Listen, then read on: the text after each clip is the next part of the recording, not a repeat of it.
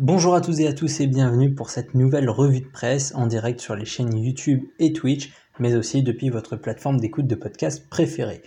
Aujourd'hui, intéressons-nous au lien entre sport et géopolitique à travers l'exemple des Jeux olympiques.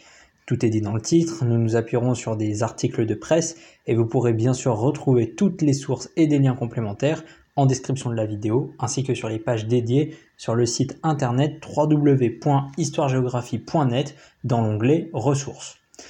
On l'a vu dans le premier numéro de la semaine, en 2021 se sont tenus les Jeux olympiques et paralympiques de Tokyo 2020. Et oui, ces derniers furent reportés d'un an en raison de la situation sanitaire.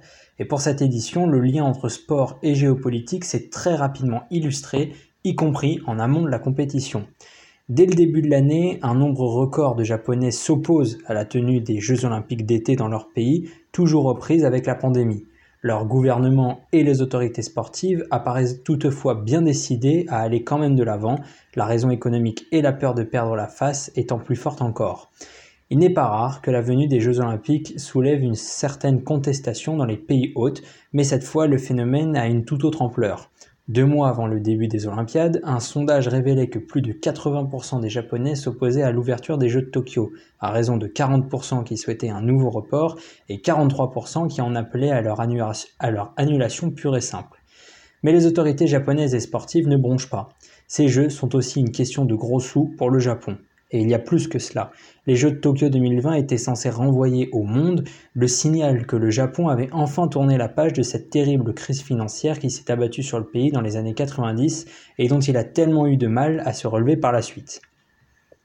Finalement, les Jeux olympiques s'ouvrent le 23 juillet 2021 dans un pays qui est loin d'avoir l'esprit à la fête et à la fierté nationale, qui devrait venir avec la tenue de l'événement. Le journal sportif L'équipe précise ce jour-là que, je cite, des manifestants qui protestaient contre le maintien des Jeux, Olympiques en pleine recrudescence du Covid au Japon ont su faire entendre leur slogan jusque dans les tribunes du stade olympique de Tokyo, avant et pendant la cérémonie d'ouverture. Dans la manifestation, on aperçoit des slogans d'où on pouvait distinguer Olympique et Amélo, qu'on pourrait traduire par Il faut arrêter les Jeux Olympiques. Alors, Pékin, en Chine, doit de son côté accueillir les prochains Jeux olympiques d'hiver du 4 au 20 février 2022. Eh bien, plusieurs pays ont annoncé qu'ils boycotteraient diplomatiquement l'événement, à l'image des États-Unis, de l'Angleterre, de l'Australie et du Canada, en raison des nombreuses allégations d'atrocités commises par la Chine à l'encontre de la communauté ouïghour. Des groupes de défense des droits de l'homme et des gouvernements occidentaux ont accusé la Chine de génocide dans la région du Xinjiang. La Chine nie ces accusations, affirmant que son réseau de camps de détention est destiné à la rééducation, je cite, des Ouïghours et d'autres musulmans. Les autorités japonaises annoncent en décembre 2021 qu'elles n'enverront non plus pas de responsables ministériels en Chine.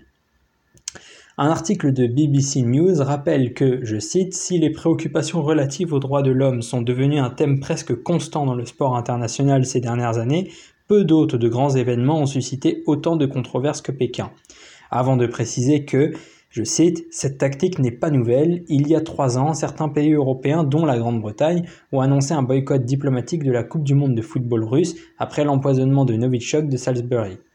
Des pays comme l'Italie et la France ont refusé de se joindre au boycott, qualifié de tout petit et symbolique par le président Emmanuel Macron. Il est certain que cela ne changera pas grand-chose au spectacle de l'événement pour ceux qui se trouvent dans les salles ou qui le regardent de loin. L'occasion ainsi de faire la différence entre boycott sportif et boycott diplomatique grâce à un article du magazine Géo. Le boycott sportif ou boycott intégral consiste à ne pas envoyer d'athlètes. C'est notamment ce qui s'est passé en 1980 lorsque les États-Unis ont décidé qu'aucun sportif américain ne se rendrait aux Jeux de Moscou en signe de protestation contre l'invasion des troupes soviétiques en Afghanistan. Le boycott diplomatique consiste, lui, à n'envoyer aucun représentant de l'État. En revanche, les sportifs peuvent participer aux Jeux. Un boycott diplomatique, c'est simplement le fait de dire que l'on ne cautionne pas un pays et qu'on ne veut pas montrer de signes d'amitié en s'y rendant, explique Pascal Boniface. C'est une gifle diplomatique envoyée à Pékin. Il ajoute c'est un indice supplémentaire des relations entre deux pays. Vous boycottez totalement, c'est que les relations sont au plus bas. Vous envoyez le chef d'État du gouvernement, c'est que les relations sont au plus haut. Et entre les deux, il y a un tas de possibilités ouvertes. La Chine a d'ailleurs très rapidement averti que les pays occidentaux qui ont choisi de boycotter diplomatiquement les Jeux olympiques d'hiver de Pékin en paieraient le prix. Ce sont les mots qui ont été employés. Si le boycott des États-Unis n'est suivi que par quatre pays, ce sera une victoire pour la Chine, estime Carole Gomez, directrice de recherche à l'IRIS sur France Info. Aussi important soit-il, sur la scène internationale, ces quatre pays ne représentent pas assez de poids face aux plus de 200 comités nationaux olympiques. L'argument donné par la Chine est de dire que ce boycott est lancé et suivi par des pays occidentaux qui sont jaloux de la réussite chinoise et qu'ils veulent simplement gâcher la fête. Mais si vous lancez un boycott qui n'est pas suivi, votre stratégie initiale qui consistait à vouloir isoler, pointer du doigt et mettre à l'écart un pays se retourne contre vous, puisque finalement ce pays écarté, c'est vous.